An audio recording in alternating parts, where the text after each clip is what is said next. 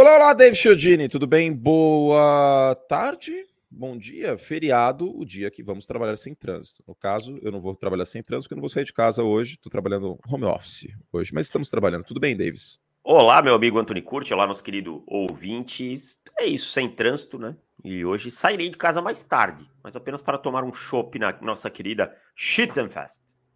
Muito bom, David Chiodini, diretamente de Salve Tiraguá, aqui conosco.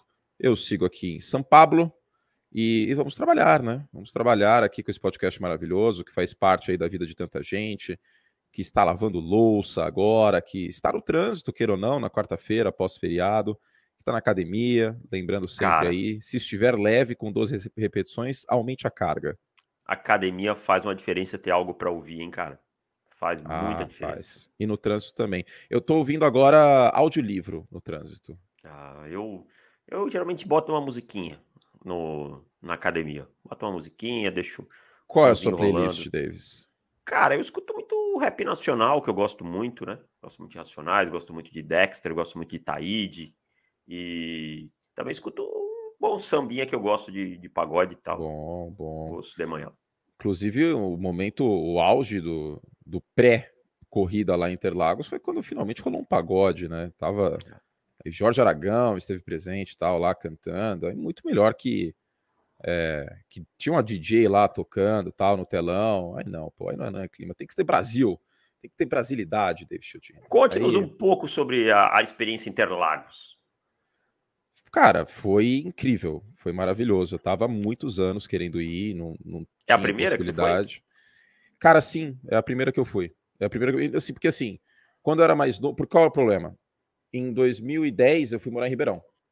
Então ficava difícil e, e para aproveitar tudo, né? Para aproveitar sexta, sábado e domingo, porque eu estava fazendo faculdade lá tal. E aí, quando eu voltei de Ribeirão para São Paulo, eu estava na ESPN. E aí, domingo tem NFL, né? E, e Interlagos já há bastante tempo a corrida no segundo semestre.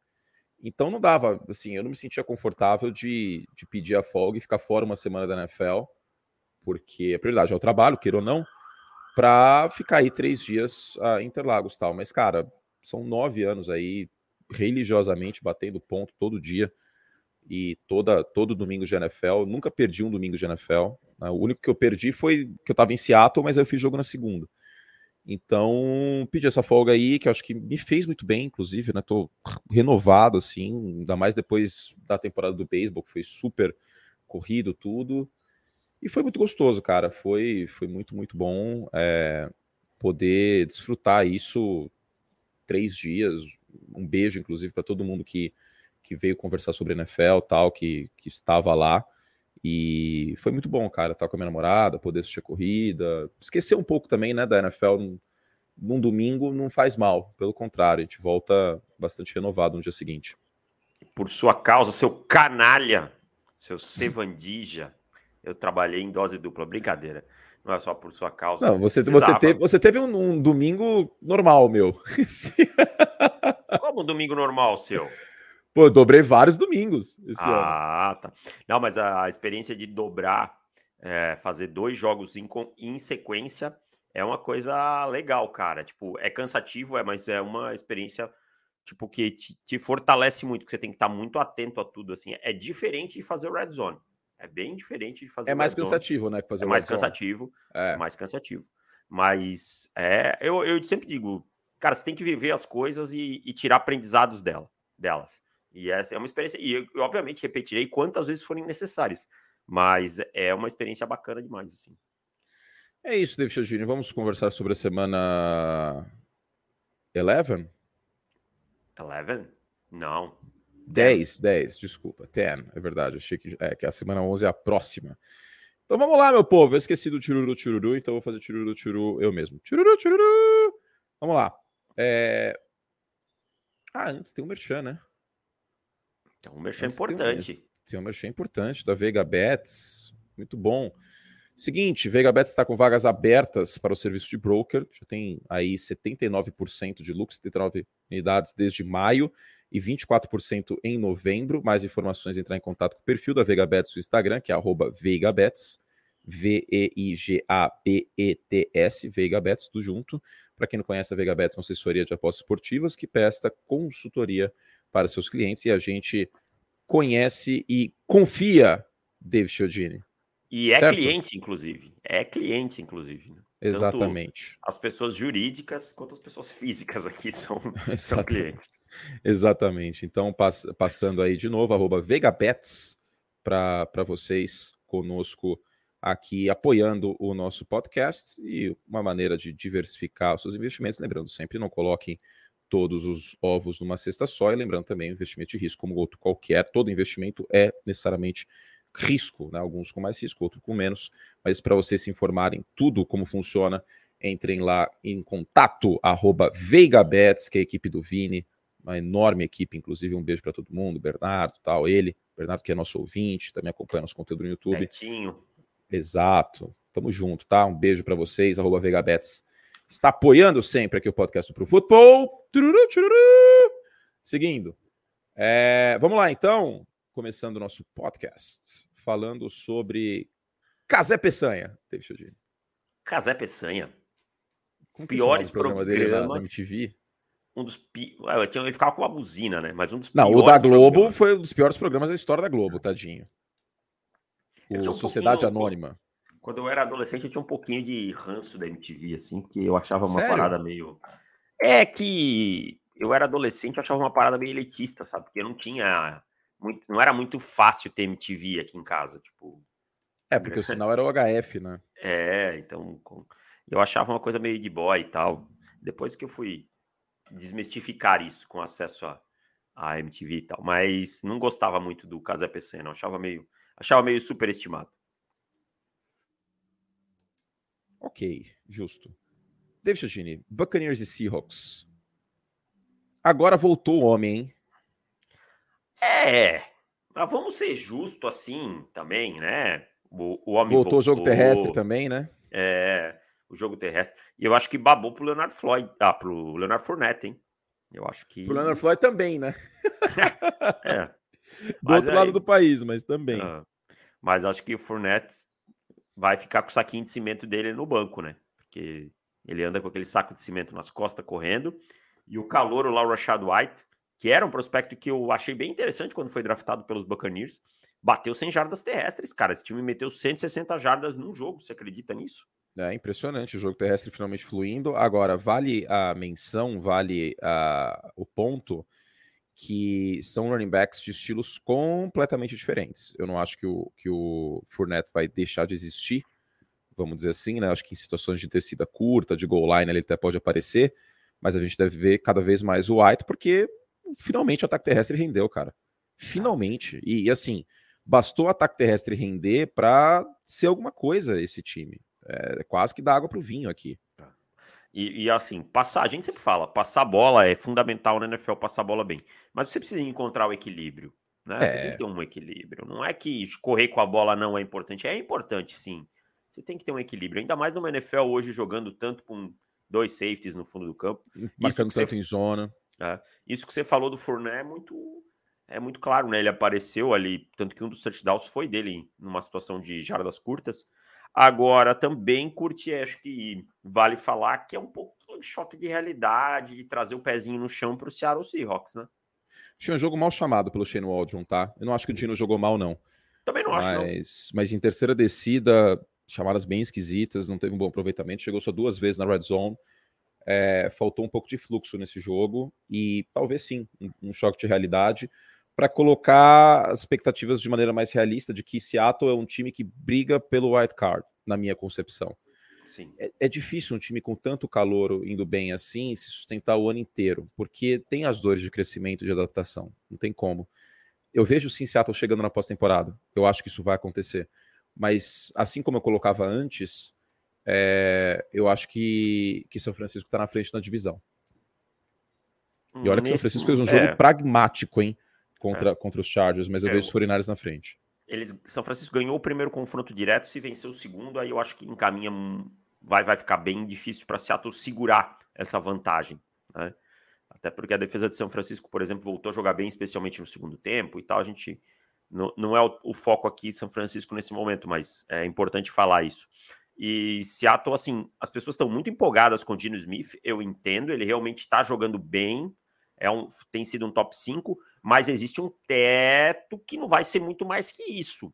E para se sustentar no topo da NFL, você vai precisar que o pico, pelo menos, seja mais alto que isso. E aí eu acho que o Dino não tem isso, sabe? Mesma situação do Daniel Jones. O que vocês estão vendo é o auge do Daniel Jones. É, então é, é o pico ali. É, esse jogo, por exemplo, o jogo terrestre não, não funcionou do Seattle Seahawks, sabe? E aí a gente não viu um pico do quarterback. E eu tô longe de colocar a culpa no Dino Smith nesse jogo. A não, claro terrestre, que não. A, a defesa terrestre de, de Seattle novamente mostrou suas fragilidades. Não é uma defesa consistente. É, então, são, são N pontinhos que ficam claro. Agora eu vou te fazer uma pergunta do lado de Tampa Bay. Essa leve melhora é o suficiente para ganhar a divisão, né? Sim, sim, sim. Gente, pelo amor de Deus, assim, todo respeito, mas se alguém realmente acreditou que o Atlanta Falcons ia ganhar essa divisão, assim, é, no, no, agregado da temporada, é, era mais do que claro que haveria uma regressão à média, porque é completamente insustentável o modelo ofensivo de Atlanta. É um falta time que corre mais, é um time que corre mais do que passa e é um time que roda 40% de play action e falta talento. Não tem como se sustentar a Atlanta para uma temporada positiva, na minha concepção. É Sabe sim uma quantos... grata surpresa. Diga. Desculpa, te, te, te interrompi, perdão. Quando concluir teu raciocínio, depois eu falo.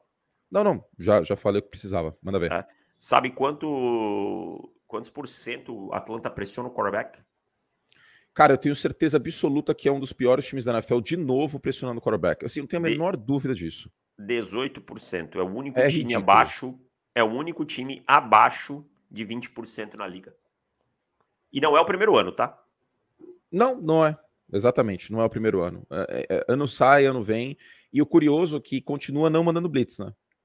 Continua não mandando blitz, é um time que manda pouca blitz. 14%, é o terceiro que menos manda. É, então assim, Cara, é muito difícil. Aí eu vejo muitas críticas à secundária de, de Atlanta, que realmente não é das melhores, faltam peças e tal. Eu acho que o AJ Terrell, inclusive, não faz uma gigante é, temporada, é, machucado é, até, é. mas é, vi ele sendo queimado mais vezes do que deveria, tá?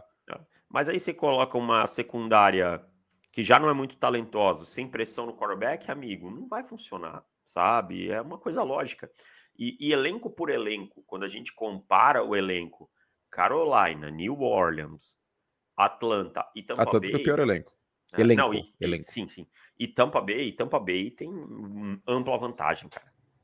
Sim, sim. Assim, é, quarterback, todas as outras posições no agregado, Tampa Bay tem o melhor elenco aqui da divisão. É que Tampa Bay estava numa fase terrível e o jogo terrestre basicamente não funcionando, né? Tava com três jardas por carregado. Tampa Bay estava com o quinto pior jogo terrestre da história da NFL. É. Da história da NFL na era Super Bowl né, contando, que é o que vale, né? Já falei que o que vale era Super Bowl. Antes, ah, e antes, irmão, eu torço para os Bears. Se eu quisesse puxar a sardinha, falar que os Bears têm 15 títulos, mas não, a NFL começa na era Super Bowl. Para mim, pelo menos. Se, se quiser considerar antes, beleza, ok, sejam felizes. Mas basicamente é isso. Antes era um, era um outro esporte. É, Chodini, o que, que a gente tá Ah, sim, sobre, sobre esse jogo, mais alguma coisa? Não, não. Acho que é, é tudo que precisa ser falado. Tchururu, tchururu. Bom, seguindo aqui. Cadê? Aqui. Melhor jogo do ano? Ah, eu acho que sim, cara. Eu acho que sim. Aquele Bills e, e Dolphins não pode ser esquecido. E os Bills aí, mostrando que são o time da diversão nesse ano, né? Mas a, as loucuras que a gente viu nesse Bills e Vikings, eu acho que a gente não viu em momento nenhum. É, você que transmite futebol americano há muito tempo, pode ter uma e tem uma memória fotográfica muito boa. Você lembra de algum momento, alguma situação que o time vai fazer um sneak só para sair da end zone, sofre o fumble e ele é retornado para touchdown? Eu, sinceramente, não. não. Em 20 anos não lembro. Cara, desse jeito maluco, a única coisa que eu consigo lembrar é o Miracle at Midlands com os Eagles e os Giants, que era um fullback dive que deu errado, fumble, os Eagles ganharam o jogo com o Herm Edwards uh, recuperando a bola e, e, assim, isso aconteceu há 40 anos, tipo, 50 anos quase. Mas só, tanto é que o, o quarterback Neil, né, o cara ajoelhar, ele começou depois, né, com mais frequência dessa jogada na década de 70. Agora, desse jeito, é, foi realmente notável e parece que, assim, a sorte sorri para o time dos Vikings, que é um time que não se entrega em último quarto, é, é um time muito melhor que o Kevin O'Connell em último período que era com o Mike Zimmer, que era um time sem alma, e Minnesota é um time que batalha, um time valente e, queira ou não, cara, merece a campanha que tem. A merece, gente falou muito cara. sobre termômetro, né? De que a gente precisava de um termômetro de Minnesota, mesmo que ganhasse apertado, mas de um time de primeira prateleira. Jogou contra a Filadélfia, tomou uma surra. Agora jogou contra a Buffalo, o resultado foi bem diferente. É. Mas contra a é, Filadélfia também foi um time que não se entregou. É que teve três interceptações no, na red é, zone. Cousins no, foi bem mal segundo, jogo. É, no segundo tempo. É, assim, Buffalo vencia por 14 pontos no intervalo. Tá? Buffalo não perdia desde 1968 em casa com 14 pontos indo para o intervalo. Era uma, uma sequência de 52 vitórias. Buffalo vinha de sete vitórias por mais de 10 pontos em casa. Então, essa vitória dos Vikings, ela é histórica, cara. Ela é maiúscula demais. E o Josh Allen, antes que alguém é, coloque... É, temos que falar dele. É, coloque coisas aqui, a gente precisa destacar dois pontos. O Josh Allen segue jogando muito. É um grande quarterback.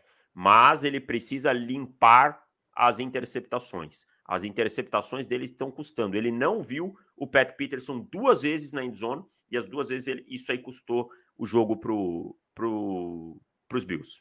É, e esse, esse passe da Anderson, o jogo estava no último quarto, estava 10 pontos de diferença, e foi uma interceptação que custou, porque se tivesse feito três pontos ali, Buffalo, poderia ter sido diferente. Não, ali era né? uma quarta descida. Sim, mas se tivesse ah, tá. gol. Tá, tá, tá, tá. Desculpa, eu não Entende? tinha entendido. Foi para a quarta descida hum. e, e, tomou a interceptação com ele forçando a bola, saindo do pocket forçando a bola.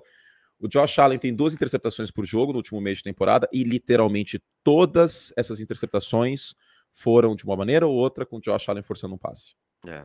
É. E ali, curte, essa interceptação que você citou, ela ainda tem um porém. Pior, ela foi retornada e deu uma boa posição de campo para o adversário.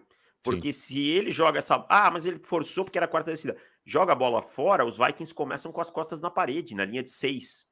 Sabe? Ali, na pior das hipóteses, retornado, é, interceptado na endzone, começaria na linha de 20 e começou mais para frente ainda. O Josh Allen que foi dar o tackle lá na linha de 30 e pouco. Então, são algumas coisas daquilo que a gente fala, né? Jogar o jogo, não jogar o snap. Jogar o jogo, não jogar o snap, exatamente. E agora, só, só para completar esse assunto, é, eu critiquei muito o Mahomes ano passado pelo mesmo motivo.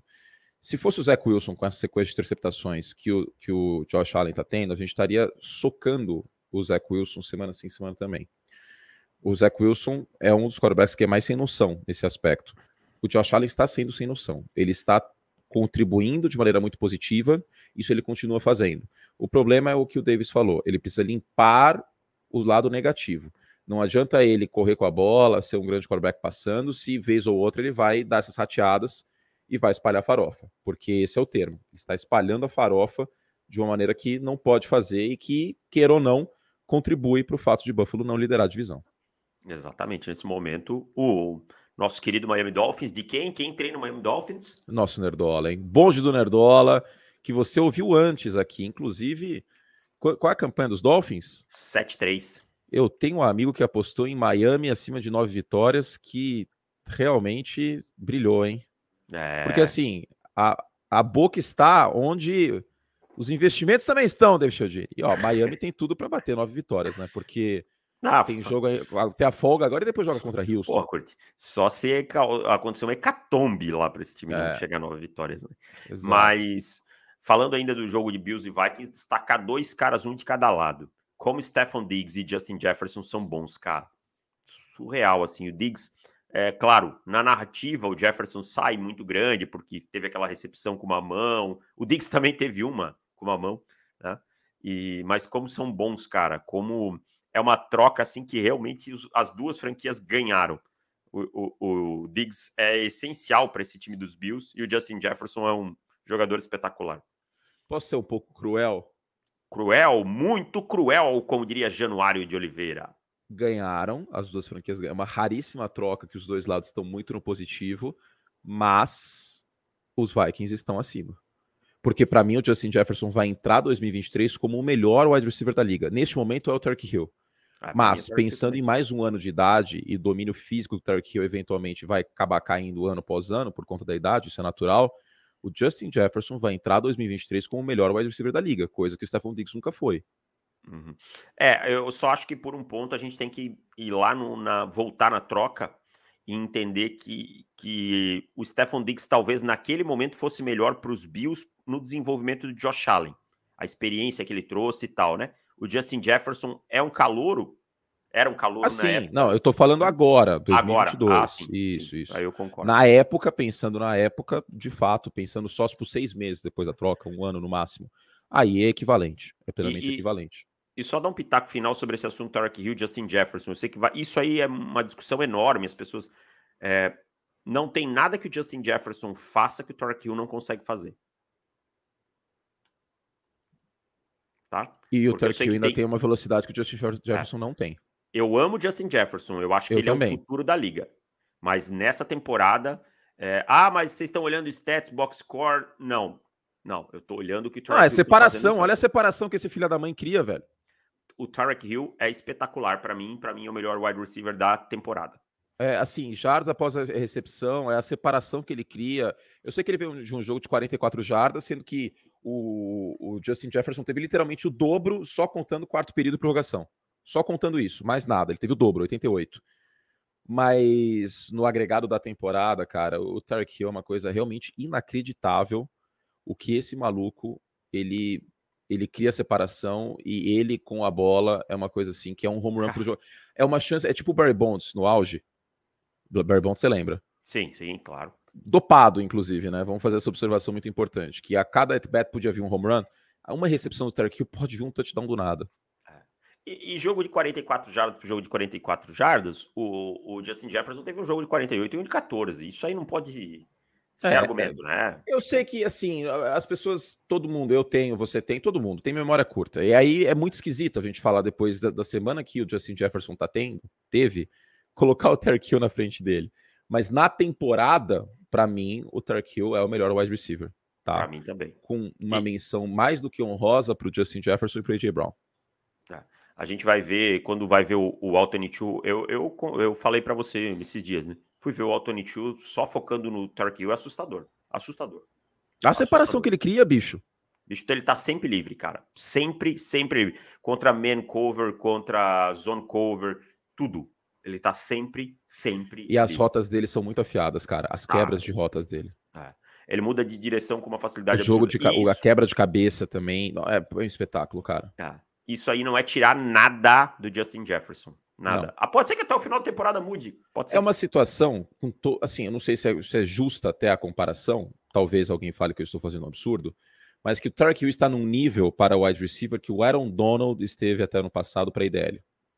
Hum, pode ser, pode ser. Tipo, o Justin Jefferson para mim é o melhor dos mortais. Neste ano o Tark Hill ele tá jogando num nível que não é mortal. É, ele tá, ele tá no passo para ter uma das melhores temporadas de wide receiver da história da NFL. Sim para bater duas mil jardas. Tá, é, é, assim, é, é isso que está acontecendo nesse momento. Ele está no nível que parecido com o Cooper Cup no ano passado, em produção, em volume, né? Só que com mais ferramentas que o Cooper Cup. É, e comparando temporada rodada, né? Semana 10, ele está na frente. Para você, só para arredondar isso antes da gente seguir aqui com, com a pauta, é, Estou aqui aberto com a, com a planilha de, de, recepções, etc. O Tarek Hill, neste momento, todo mundo sabe, lidera a NFL em jardas recebidas com 1.148, o Jefferson segundo com 1.060.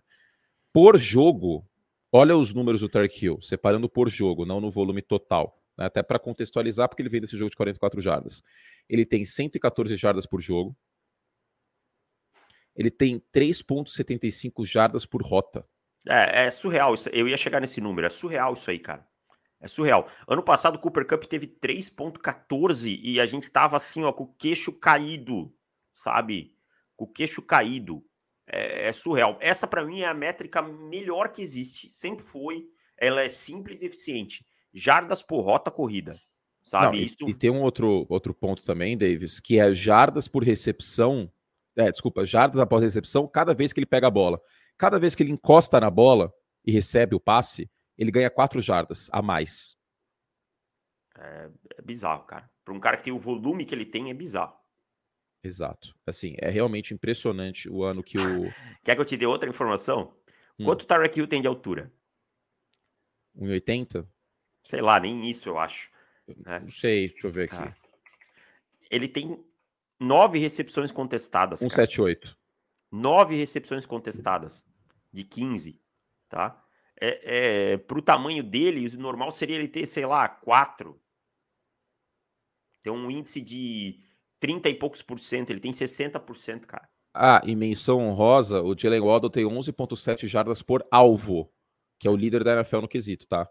É a melhor dupla de recebedores da NFL. Com o Sim. Tua jogando muito bem, que a gente tem que mencionar que o Tua tá muito bem, tá na briga pelo MVP nessa, nesse momento da temporada. Então, é, é realmente impressionante como como o Tarek Hill tá jogando, o Waddle também. Eu amo o Justin Jefferson. Vocês lembram que antes da temporada a gente tava hypando o Justin Jefferson? Não é algo tipo agora a gente tá falando. E David Chodini, vamos aqui ao Chururu Chururu. Coisa boa para falar. Chururu Chururu.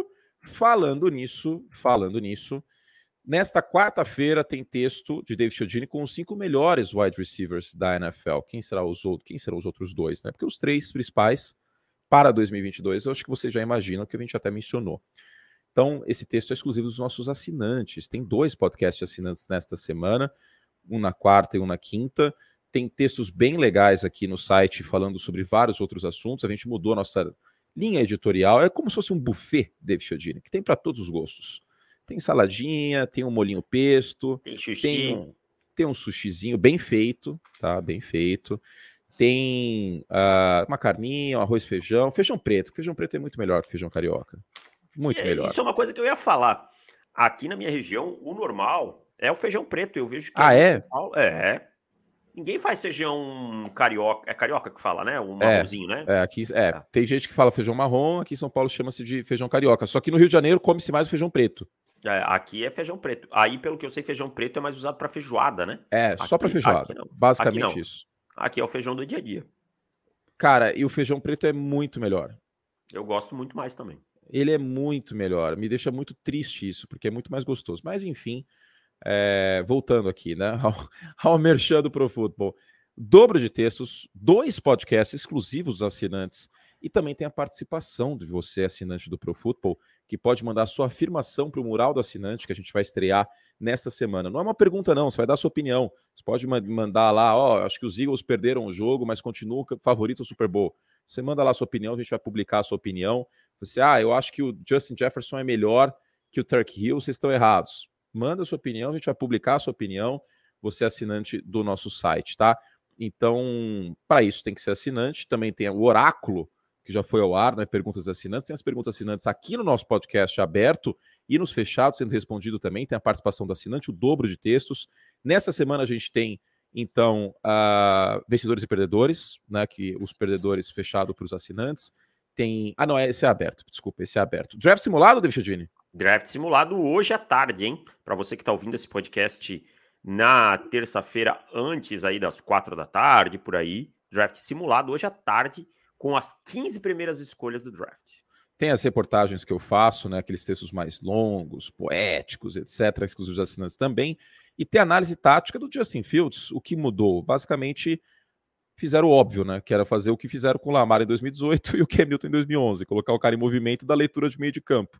Mas David Chiodini vai dissecar isso com análise tática na quinta-feira. Então tem muita coisa legal, tem as prévias, tem o guia da rodada com o nosso querido Bulho.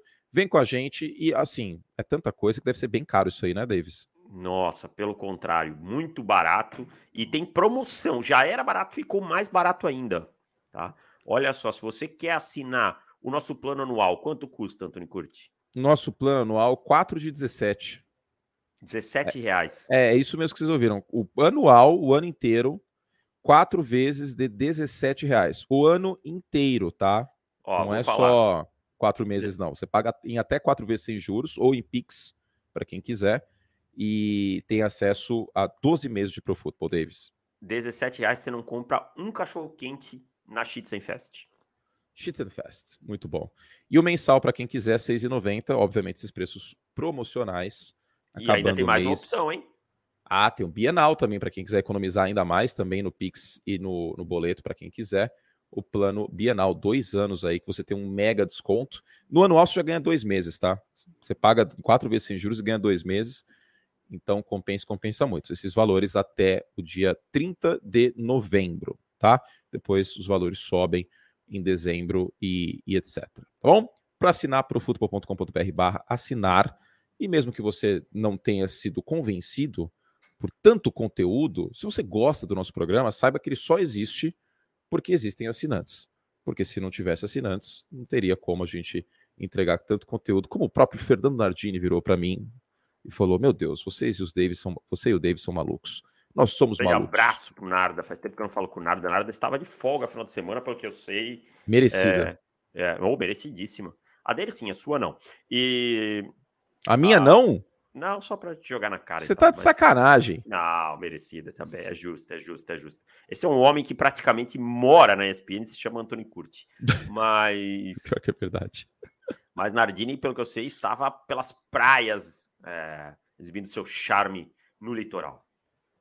Seu charme. E que homem charmoso que é Fernando, charmoso, né? Nardini é, é Orconcourt. Enfim, vamos seguir aqui. Tiruru, tiruru. Cowboys e Packers. Olha, eu sou maluco ou. Eu não sou maluco. Vou fazer uma pergunta para você. Eu vou abrir aqui, eu vou tentar pegar. Eu não sou maluco. Eu vou pegar o game log do Dak Prescott na carreira inteira. O Dak Prescott se esconde em jogo grande ou é impressão minha? Eu não acho que se esconde, mas eu acho que oscila mais do que deveria. O se esconder, para mim, é deixar de tentar. Ok. Eu acho que okay, isso ele não, não faz. Mas eu acho que oscila mais do que deveria. Nesse último domingo, a gente viu o Yin Yang ali, né? Teve momentos que eu achei que o deck ia arrebentar com o jogo e teve momentos que ele arrebentou com o jogo a favor do adversário. Então, é, sou um, um, dos defensores do Dak Prescott há muito tempo. Acho que ele é um quarterback acima da média.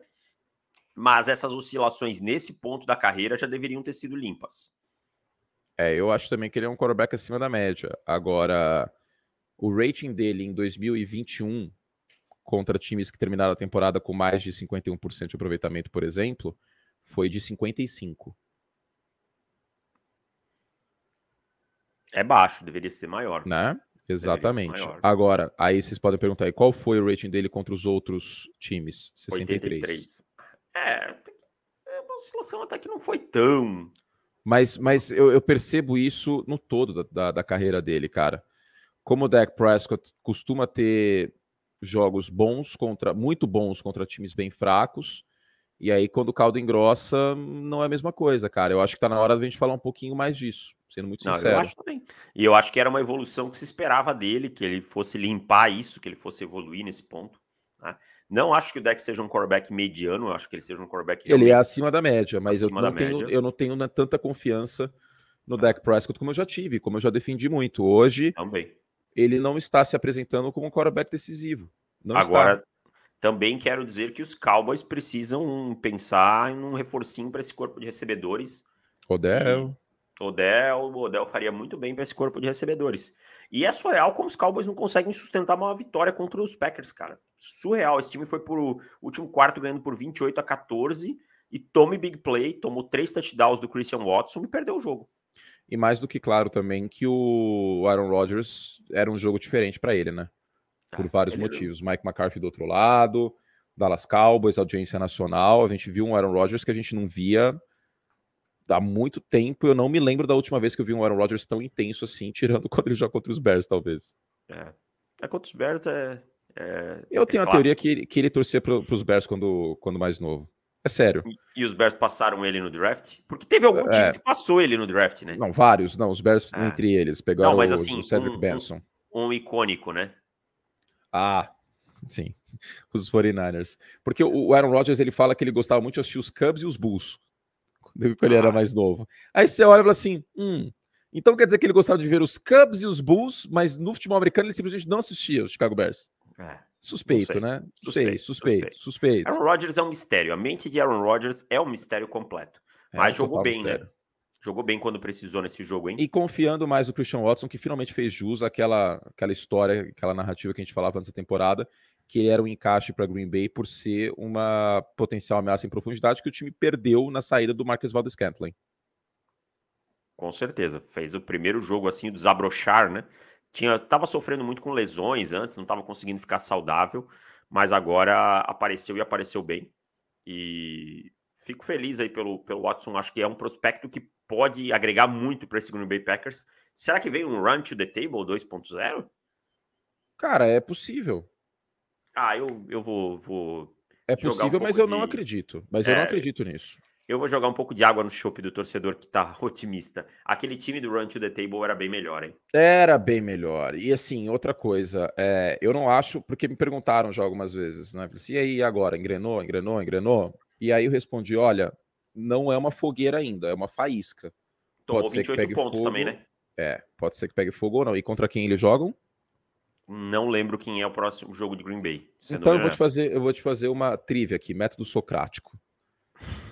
Qual é a principal fraqueza do Green Bay Packers no lado defensivo? Defender o jogo. Ah, já lembrei. Defender o jogo corrido. Já lembrei quem, contra quem é. Quem é o running back mais pescador parrudo da NFL? Derrick Henry. Derrick Henry. Então, esse é o termômetro para ver se vai virar fogueira ou não.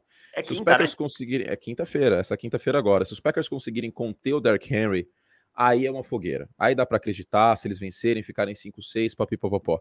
Agora, se perder e ficar 4-7, Assim, é, aí, vai aí... complicar muito. E esse time dos Titans é arrumadinho, é um time que vai pro pau nesse jogo. Depois tem jogo contra os Eagles. E a, me... a pior coisa que poderia acontecer para Green Bay é a Philadelphia perder nessa semana para Washington. É. Porque é, aí tira o alvo das costas do Philadelphia Eagles, entendeu? E digo mais: Chicago tem. Uh, Green Bay tem jogo contra Minnesota ainda neste ano. Tem jogo contra os Dolphins, dia Sim, 16, semana 16. Tem os Eagles, semana 12, prime time, e os Bears em Chicago, com o Justin Fields voando baixo. Eu não sei se as defesas de Green Bay conseguem conter ele correndo com a bola.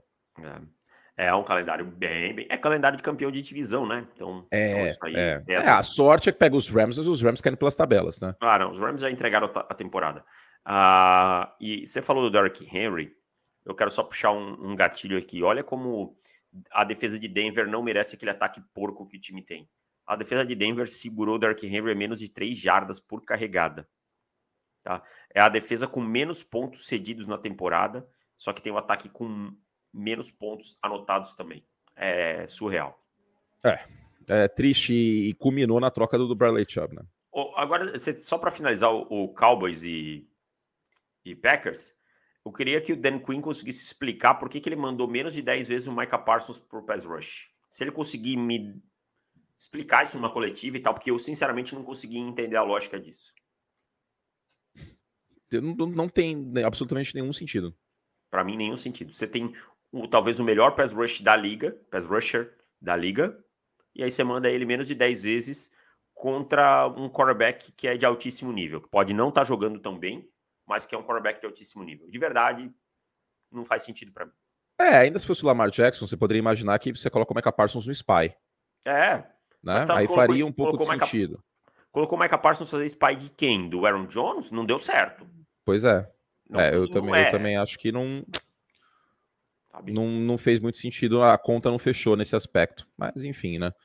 Uh, eu acho que não foi só Dallas que perdeu, eu queria frisar isso muito. Foi muito o Green Bay que ganhou esse jogo na, na semana 10. Jogo importante se o Green Bay tivesse perdido, é a temporada para o vinagre de vez. Mas eu ainda não estou otimista, para ser muito sincero. Tem que esperar esse jogo aí contra, é, contra Tennessee, semana curta. O jogo é, lembrando, lá em Green Bay, para a gente ter uma ideia melhor. Agora, neste momento, os Packers têm 12% de chance de playoff. Se os Packers, de acordo com 538, vencem Tennessee, essa chance vai para 21%. Se perdem para o Tennessee Titans, essa chance vai para 6%. Ah, os Packers não têm gordura nenhuma, né? Não tem, exatamente. E aí, numa simulação, sem contar outros resultados, se os Packers vencem os Titans, vencem os Eagles, vencem os Bears, a chance vai para 55%, sem depender de outros resultados. Agora, se eles. Vamos imaginar um cenário possível, vai. Vencem os Titans, jogo em casa, semana curta tal. Perdem para os Eagles e perdem para os Bears. Pode acontecer vai para 3%. E mesmo que perca um desses jogos e vença os outros dois, ainda fica complicado, ainda fica 21% a chance. Então, sete derrotas que vai acontecer se perder mais um jogo é bem delicado, não tem mais gordura para queimar. Ter perdido para Washington e para Detroit foi talvez o, o, o, problema fiel da balança. Né? derradeiro né? e o fiel da balança para a temporada. É. é, eu acho que essas. É aquela coisa que a gente fala: nada passa impune na NFL, né? Nada passa impune na NFL. Algum momento você vai pagar por um erro desse, assim. Ter uma derrota inesperada acontece com todo mundo, mas você pegar uma sequência tão ruim como o Green Bay teve, vai, pode custar a temporada. Tchururu, tchururu. Uh, caiu o último invicto, né? E de novo com 8-0 em 2019 isso aconteceu. Teve também o, os Cardinals, né? Eu acho que foram chegaram a 8-0 há, há dois anos e acabaram caindo. Eu até fiz um post, tá lá no meu, meu Instagram. É, os Cardinals foram últimos invictos em 2021. Os Steelers chegaram a 11-0 também, perderam para Washington, aliás. Quer dizer, Do... perderam para Washington, né? Com em 2019, Taylor com o Taylor Heineken, exatamente. Em 2019, ou foi o Alex Smith? Não, foi o Alex Smith. Ah, não, era o Alex Smith. o Taylor Heineken entra naquela é. temporada depois, né? Isso, exatamente. O, em 2019, os Eagles, ah, perdão, os 49ers 8-0 e os Patriots 8-0 também foi a, melhor campanha foi essa, né? Até ter uma derrota.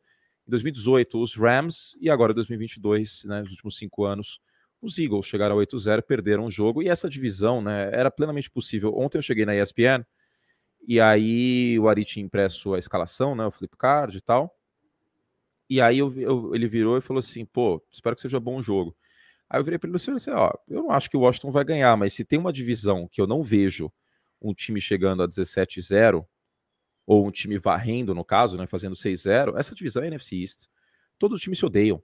Todos são rivais de todos. É, exatamente. É, a NFL ela não é muito prolífica em rivalidades. Vamos ser bem honestos. Não é, o beisebol é muito é. mais. Muito mais, e o college football inúmeras vezes mais. torcedor de Ohio State realmente detesta Michigan.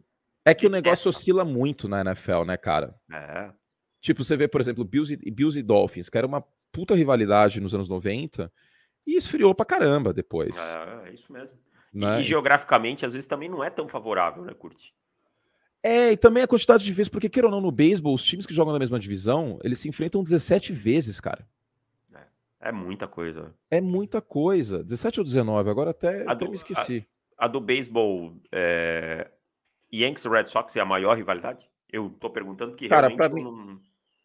19, aliás, desculpa, eu falei 17, sei lá, porque eu tava com com 17 Eu lembro que era um número ímpar.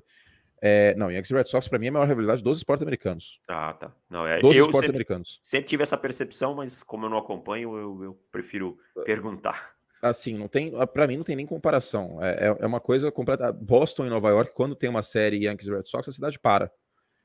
Assim, é uma coisa. Lembra que. No...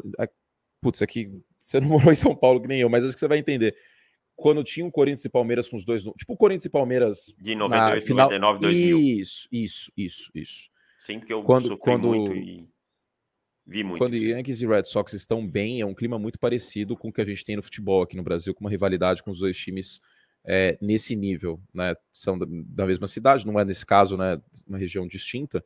E o beisebol também tem, tem Cubs e Cardinals e Giants e Dodgers, né? São Francisco e Los Angeles, que tem essa pegada de de norte e sul, que a gente até tem na NFL, Rams e 49ers, mas não é a mesma coisa, ah, porque os Rams voltaram agora para Los é Angeles. Força os, barra. os Dodgers e os Giants estão desde o meio do século passado em São Francisco e Los Angeles. E é isso, eu acho também essas rivalidades do, do college football, Alabama e, e Auburn, e Ohio State e Michigan, também maiores que qualquer rivalidade da NFL. É. Ohio State e Michigan, para mim, é o jogo que eu paro para ver muito. Às vezes nem tô tão interessado no jogo, que teve anos que eu sabia que Michigan ia tomar um talago mas eu paro para ver por conta do ambiente, do clima. Sim. E, e, é legal a gente ver um pouco disso na NFL também, né? Não, e a NFL, a questão é que as rivalidades na NFL elas existem, né? Bears e Packers, é, Browns e Steelers. Mas é muito difícil os dois lados estarem muito fortes. As rivalidades da NFL de verdade, elas são fruto dos times se enfrentando em playoff com frequência. Essa é a verdade. E quarterbacks, né? E quarterback Chiefs e Bills é uma rivalidade, assim como Colts e Patriots foi durante muito tempo a maior rivalidade da NFL. E hoje nenhum dos dois times está nem aí para esse jogo. É verdade, é verdade. Broncos e, Patriots também foi uma rivalidade Nossa. durante muito tempo, até porque era meio que sempre foi qualquer de Aquiles do Brady jogar contra os Broncos. É, eu acho que é o único time que ele não tem recorde positivo, né? Exato, exato. E, e é muito em função disso. Agora, a NFC East é uma situação diferente porque os Eagles têm rivalidade com Washington, com Dallas e, com Nova York. Os Giants têm rivalidade com os Cowboys, com os Commanders e com os Eagles. Claro que tem uma rivalidade que é um pouquinho maior, né? Tipo, Cowboys e Commanders, para eles, é maior do que Cowboys e Giants, historicamente. Assim como Eagles e Giants, entre esses dois, é maior que o resto. Agora, é a única divisão que os times se odeiam de uma maneira inacreditável. E é uma divisão são... que não tem um bicampeão desde 2004. E são quatro mercados enormes, né? São os quatro maiores mercados no agregado, é, né, no na, agregado. Na, na, NFL. Você tem Nova York, você tem New York, Dallas, que é pô, mercado que é enorme. É, o Dallas Cowboys é o Flamengo da NFL, uma torcida é. nacional. Washington é um mercado muito grande. E Filadélfia também é, é um mercado top 10. Então, é uma divisão diferente nesse aspecto. E, assim, é justamente isso. Eu não, não imaginava um, um, um time dessa divisão chegar a 17-0, até por conta disso. São seis jogos contra a NFC East. Varrer a NFC East é muito difícil. Agora, falando do jogo de ontem, turnovers mataram Filadélfia. Turnovers mataram Filadélfia e a ausência de big plays também tirou esse elemento, né? Porque o time corre muito bem com a bola. O que, que é a Filadélfia? Um time que corre muito bem com a bola.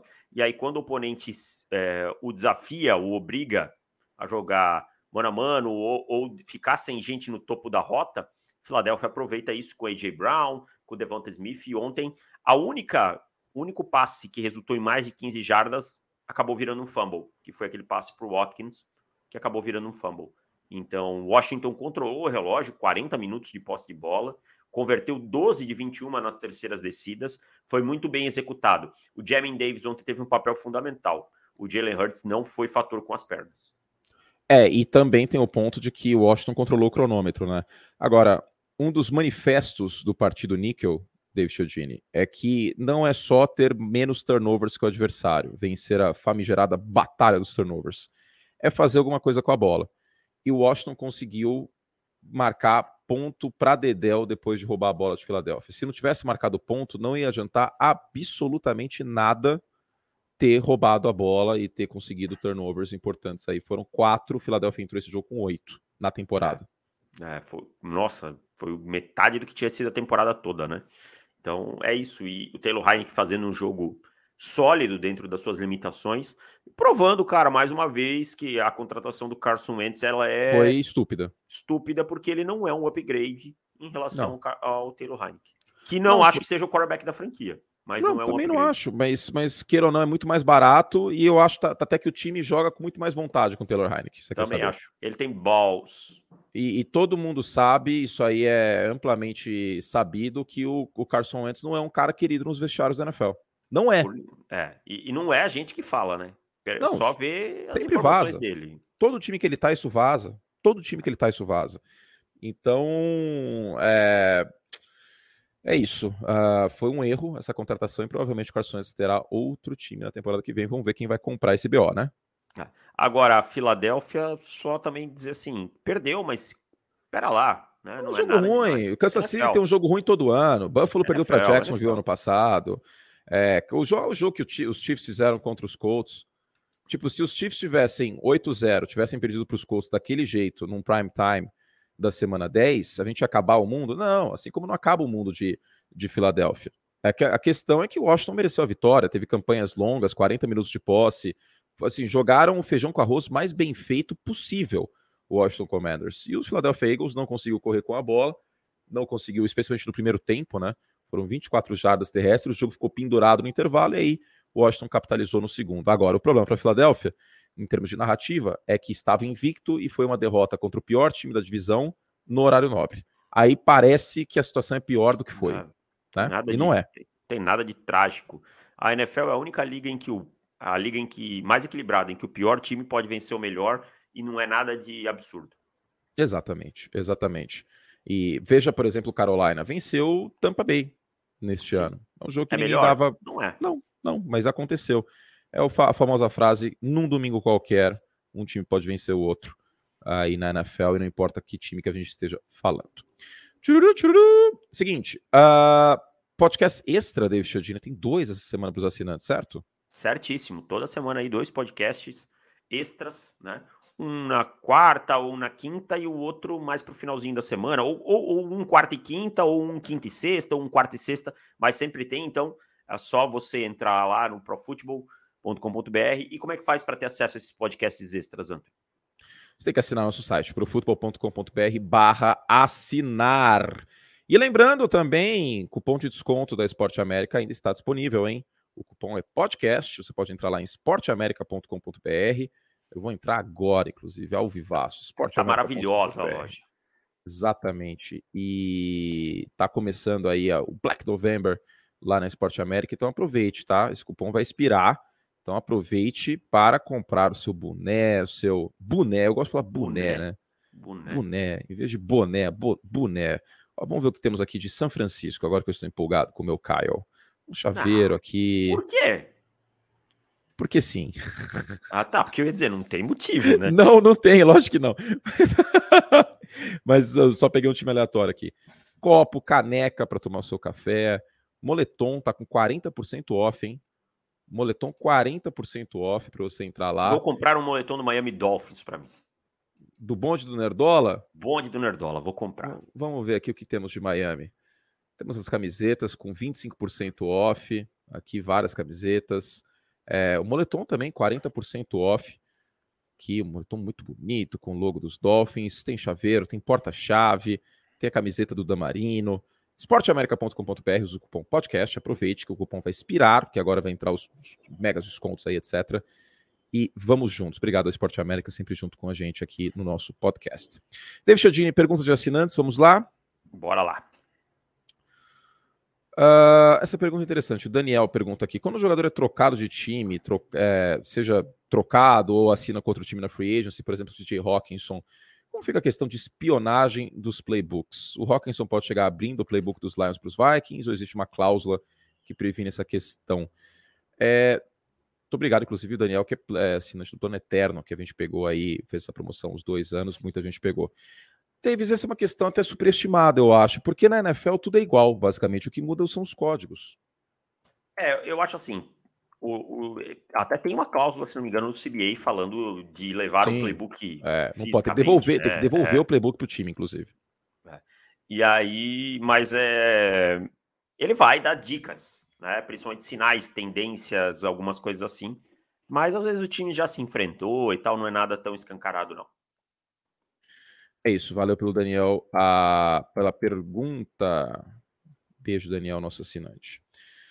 Mais uma aqui, Henrique Chaves. Supondo uma eventual final de conferência para os 49ers, você acha que vai ser como. Vocês acham que vai ser como o futuro do Garópolo? Ele segue em São Francisco? Para mim, o Garópolo só segue nos 49ers se eles forem campeões do Super Bowl.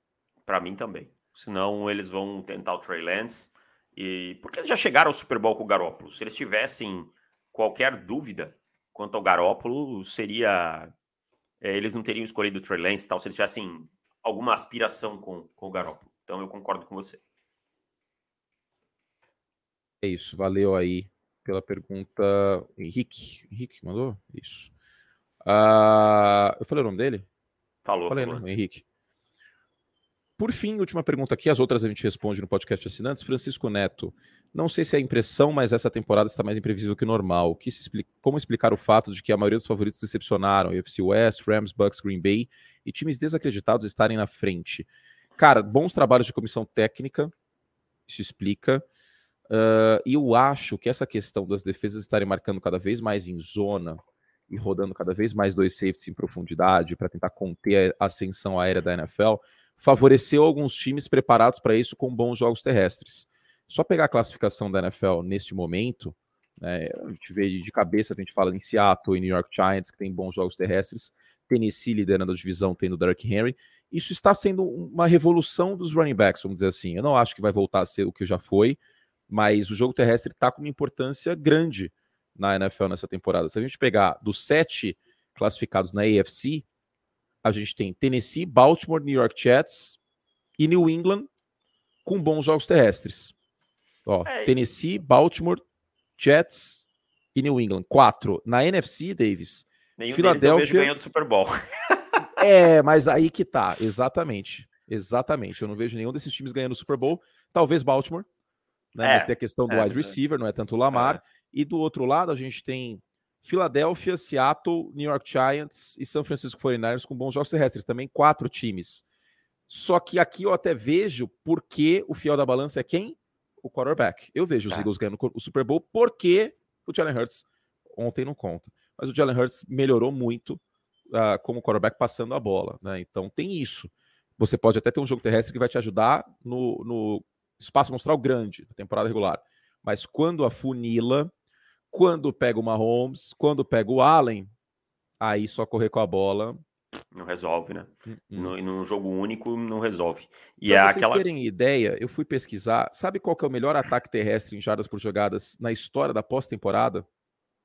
Qual é? São os Chiefs de 2019. 4.6. Mas isso de que ano para cá? Era Super Bowl. Ah, olha.